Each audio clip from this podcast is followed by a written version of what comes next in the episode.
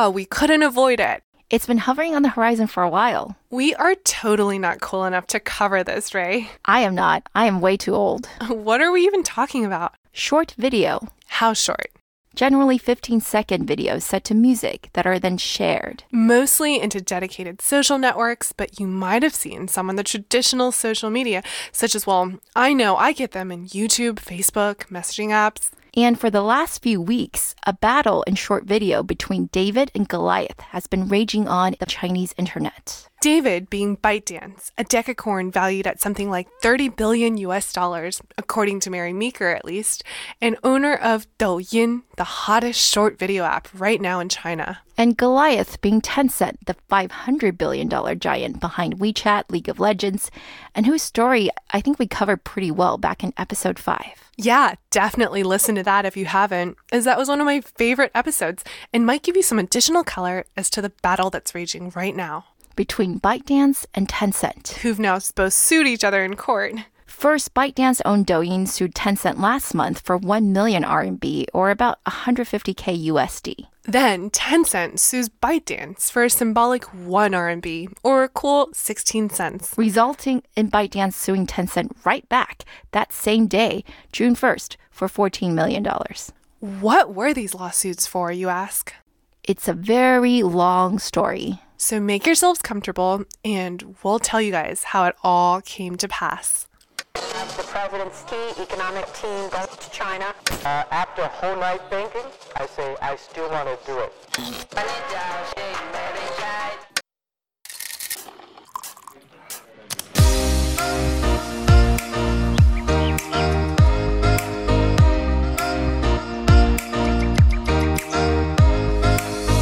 Hi everyone, we are Tech Buzz China by Pandaily, powered by the Sinica Podcast Network. We're a new weekly podcast focused on giving you a peek into what's buzzing within the tech community in China. We uncover and contextualize unique insights, perspectives, and takeaways on headline tech news that don't always make it into English language coverage. Tech Buzz China is a part of pandaily.com, a new English language site that tells you everything about China's innovation. I am one of your two co-hosts, Rui Ma, and I wasted many hours on these short video apps this week, so you don't have to. And I am your other co host, Ying Ying Lu. We'd like to take a sec here to give a shout out to some of our listeners who've written in. A huge thank you to Matt from Chicago, who took the time to write us our very first review so far on iTunes. Thanks for the five star. And also Joyce Yang from Global Coin Research. Please, guys, write us more reviews. It's super helpful.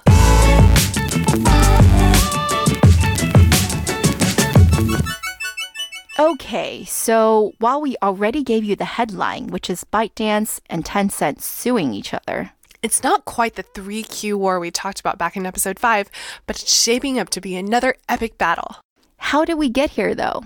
To short video apps being the talk of the town. That's a long story. I know, but let's do it. Let's start from the very beginning. Well, the whole short video thing can be traced back to Meipai, which was the video product to Meitu, Xiuxiu. Meipai got 100 million users in its first nine months or so, and was even highlighted by Facebook exec Chris Cox as Instagram for video back in 2015. I used it, and it really had most of the features you find in short video apps today. It had easy editing, lots and lots of filters, pre installed effects and transitions, and very important, easily insertable background music. The filters were great, but that was expected because parent company Meitu's claim to fame is a selfie app that makes you beautiful with all sorts of filters and special effects. We're talking about face whitening, face thinning, leg lengthening, makeup auto application. Their mission was to make the world a more beautiful place. And guess what? It was successful. Almost no one in China posts photos these days without beautifying them first in Meitu or a similar app. But if you want to know more about it, it's a public company in Hong Kong now, so there's a lot of info online. But back to Meipai. We think that because Meipai grew out of a company that was great at making tools, which is what the Meitu selfie app is, and not content. It was never really able to shift away from its original mission of beautifying life, Its content was mostly beautiful people whether they were naturally or artificially so. sharing beautiful moments that they were having in the world. Now, step in a company called Xiao Ka Xiu, which literally means supporting cash show. Within just two months, Xiao Ka Xiu hits the number one spot for free app downloads in China. It basically worked very much like the app Dub Smash. Dub Smash was an app that allowed you to dub over popular soundtracks with your own video and send it to your friends. The Xiao Ka Xiu team used a lot of celebrity and KOL, aka influencer, marketing in the beginning. which helped a lot with initial traction, but didn't work well in the long run because it was just too difficult for the average Joe to compete against real stars doing dubs. Kind of ironic given the app's name, but something we're highlighting here because it's relevant to their successors, especially Kuaishou, which plays a prominent part later in this story. Anyway, there was a huge opportunity here, and one that was especially obvious after Meipai, Xiaokaxiu, and a few others actually rushed to the top of the app charts, but fall back down. As Lei Jun would say, Even a pig can fly if it can find a place in the eye of a storm. and that this was definitely some storm.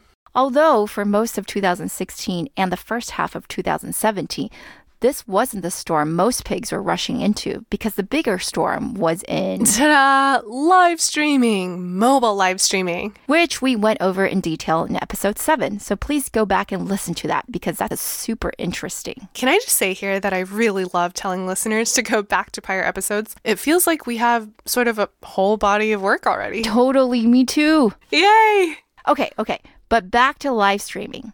So while that was heating up the Chinese market and taking up free time of Chinese youth in 2016 and 17, US teens were all over this app called Musically, which was, very ironically, made by a team of grown ups in Shanghai who had failed at their first edtech product and by chance stumbled upon the idea of a video app for people to make music videos lip syncing to their favorite music.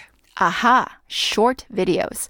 Kind of like that app we mentioned earlier, Dubsmash. Actually, pretty much the same. Wired even called Musically the new Dub Smash. Although that's really not to take away from Musically's innovations because the two definitely had differences. Musically was a social network from the get go, while Dub Smash began as more of a messenger. But the biggest difference, Ray? Musically got to 200 million users and was bought for around a billion dollars at the end of last year. By none other than ByteDance, aka Toutiao. That's because ByteDance, being the growth hungry company that it is, wasn't satisfied with the dominance of its flagship news product, Toutiao. It wanted other amazing products in its portfolio. ByteDance, by the way, constantly experiments with new products, including longer form professionally made videos, as well as live streaming quiz shows, HQ style. The core theme here being that ByteDance is really good at building content driven social platforms. It's also really good at monetizing them, usually through advertising, and had something like 2.5 billion USD in revenues last year. And so, one full year before it acquired Musically, in September 2016, it had launched Douyin, which was very similar to Musically but targeted at the domestic market. It basically cloned Musically before then buying it. Those of you outside of China right now might know Douyin by a different name, TikTok.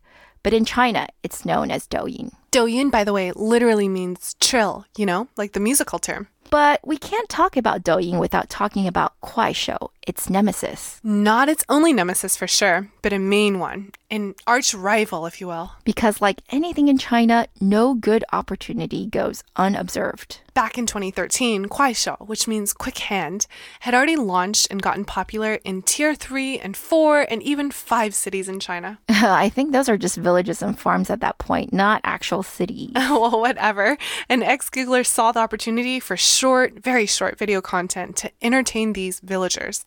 And he was so successful that in the summer of 2015, a famous marketer said that when he was visiting Foxconn factories, he saw that many factory workers only had three apps installed on their phones. And Kuaishou was one of them. Unfortunately, though, for Kuaishou, their user base was not well liked by most brands. And not least because the users tended to favor certain types of content. Ones that involved eating weird things, dancing weirdly, or just other stuff considered unsophisticated and quote unquote low by city dwellers. But were super popular anyway, And if you remember from our episode 7, this audience, comprising well over half of China's population who don't live in tier 1 and 2 cities. really likes live streaming. And so while Kuaishou's high growth comes from the short videos, its revenues mostly come from live streaming, some gaming, and a little bit of ads. Despite its lower end user base, though, Kuaishou itself has some great pedigree. It's seed invested by Morningside, one of the best VCs in China, and followed on by Sequoia, DCM, Shunwei, Baidu, Lightspeed. And guess what? Its latest round was $1 billion, led by none other than Tencent, at a supposed $18 billion valuation in January of this year. And it just bought animation and video streaming platform AC Fun like yesterday. Literally yesterday. So things are going good. But Kuaishou is still very, very worried. About Douyin. Yes, because despite starting a full three years later, Douyin is catching up really fast. A year ago, when Kuaishou was already at 40 million DAUs, Douyin only had a few hundred K. Fast forward to this April, Kuaishou's MAU is 220 million, but Douyin's is really not very far behind at 160 million. Plus, Douyin's audience is generally regarded as more upscale, i.e., simply richer. The saying goes, Northerners watch Kuaishou and Southerners Douyin. 北快手,南抖音. Because there is this long standing stereotype that Northerners are less sophisticated, whereas Southerners are into lifestyle and finer things. Northerners chomp on raw garlic, and Southerners, haha, that's you and me, Ray, sip on lattes. That's right. Ridiculous stereotypes, but you get our point regarding the different user bases. Douyin was also really smart to seize the branding opportunity from sponsoring the wildly popular TV show competition, The Rap of China last year, which many credit for their initial rise. It has also created a lot more memes than Kuaishou.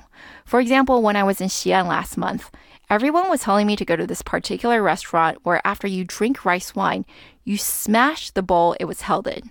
Sounds like old school kung fu movies. Yeah, totally stupid, but also totally viral. How does that make money though? Well, when it reached a billion views a day last August, Douyin began to collect advertising revenues. Besides the normal types of ads you would expect, it also put in some native video ads from hip brands such as Adidas and Airbnb. It also does this contest concept where brands can start a video contest.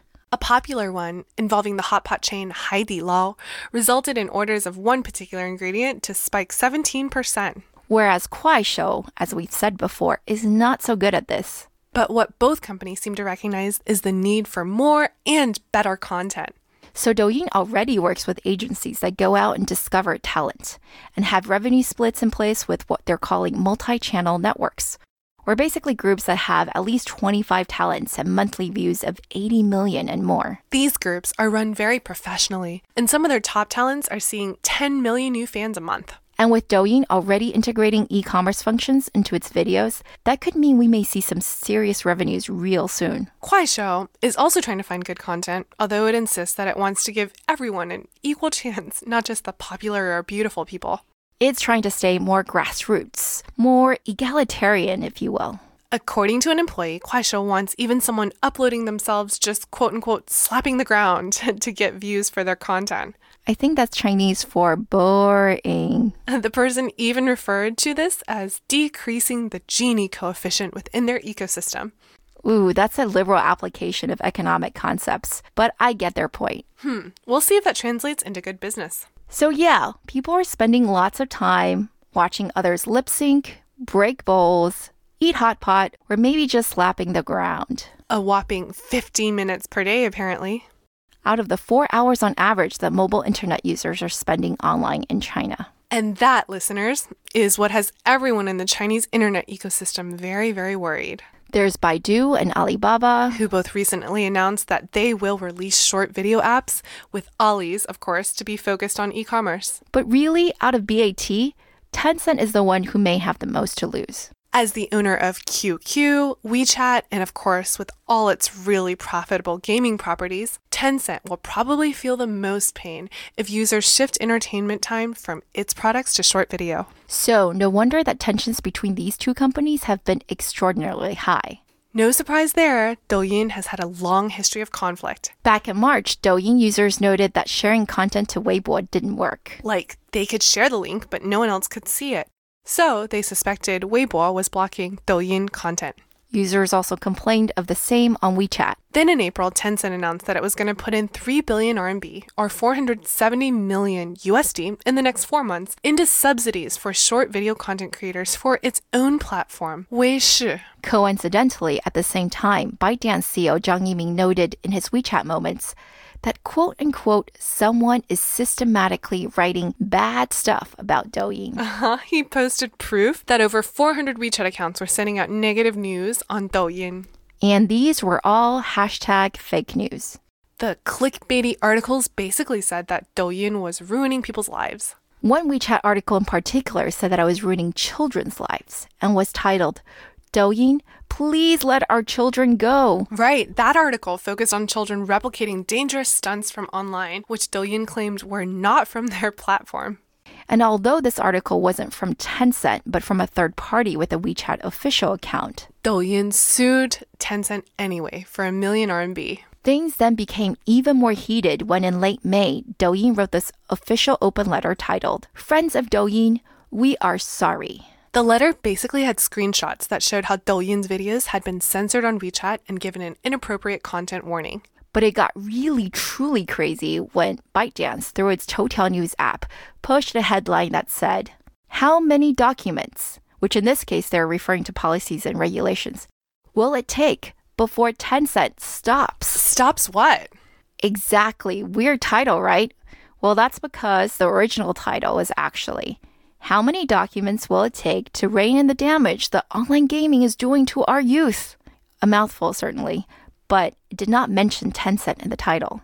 It was an article written by Xinhua Net, an affiliate of China's state owned news agency, and it really was quite a scathing essay on Tencent's addictive games and their horrible effects on youth. But again, it did not have Tencent in the title. In Toutiao's defense, it does look as if Baidu might have changed it in their news app first, both the title and attributing it to the state owned agency instead of the affiliate.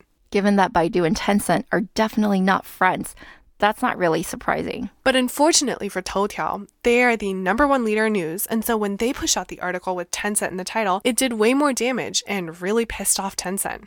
Like, really pissed. Because earlier this week in Beijing, Tencent sued ByteDance for 1 RMB or 16 cents, specifically mentioning this article and also the letter earlier, alleging defamation and asking for a formal apology. But wait, it gets better because the same day, June 1st, ByteDance fought right back with a 90 million RMB or 14 million USD suit for anti competitive practices. Which, as we know, if you go back to episode 5, is not the first time Tencent has been sued for such. Whew. But now at least we're finally all caught up on the story. Yep, finally. But what will happen next? Well, we haven't seen Tencent be this aggressive for a while with anyone not named Alibaba or owned by Alibaba. So who knows what they'll do? Yeah, and because it's content, and because content rules in China are incomplete and censorship is very real, I think it's not going to be that difficult for Tencent to screw over ByteDance if it wants to. Right. Content is really, really tricky. ByteDance knows that really well too because one of its other content apps, Neihanduanzi, got shut down earlier this year, which is a story we covered way back in episode one. So long ago. I know, so long ago. But that means with Toutiao, the news app, pretty much saturated in China and neihanduanzi shut down, Douyin is really carrying the burden of ByteDance's growth at this point. So I think ByteDance has no choice but to fight back. Against Tencent, the Goliath. Remember, it's not just Tencent here, but also Tencent invested Kuaishou and all the other internet giants we mentioned who are launching their own short video apps. There is a potentially large revenue opportunity in short video that Douyin and Kuaishou are just scratching the surface of. And which still seems up for grabs. So if you think video is the future, which I certainly do, then you should pay attention to this fight. Who will win? Well, for my part, I hope no one because I think watching lip syncing videos is a waste of life.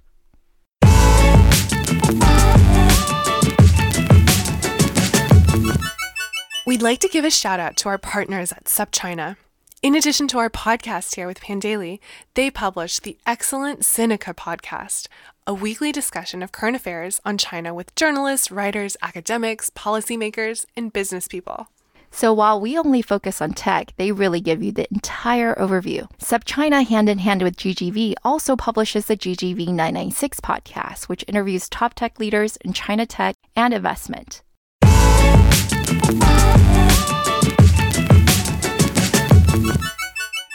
Okay, that's all for this week, folks. Thanks for listening. We really enjoyed putting this together and are always open to any comments or suggestions. You can find us on Twitter at the Pandaily, and my personal Twitter account is Rayma, spelled R U I M A. My Twitter is spelled G I N Y, G I N Y again. We will be back here same time next week. Tech Buzz China by Pandaily is powered by the Sinica Podcast Network. Pandaily.com is a new English site that tells you everything about China's innovation. Our producers are Carol Yin and Kaiser Kuo.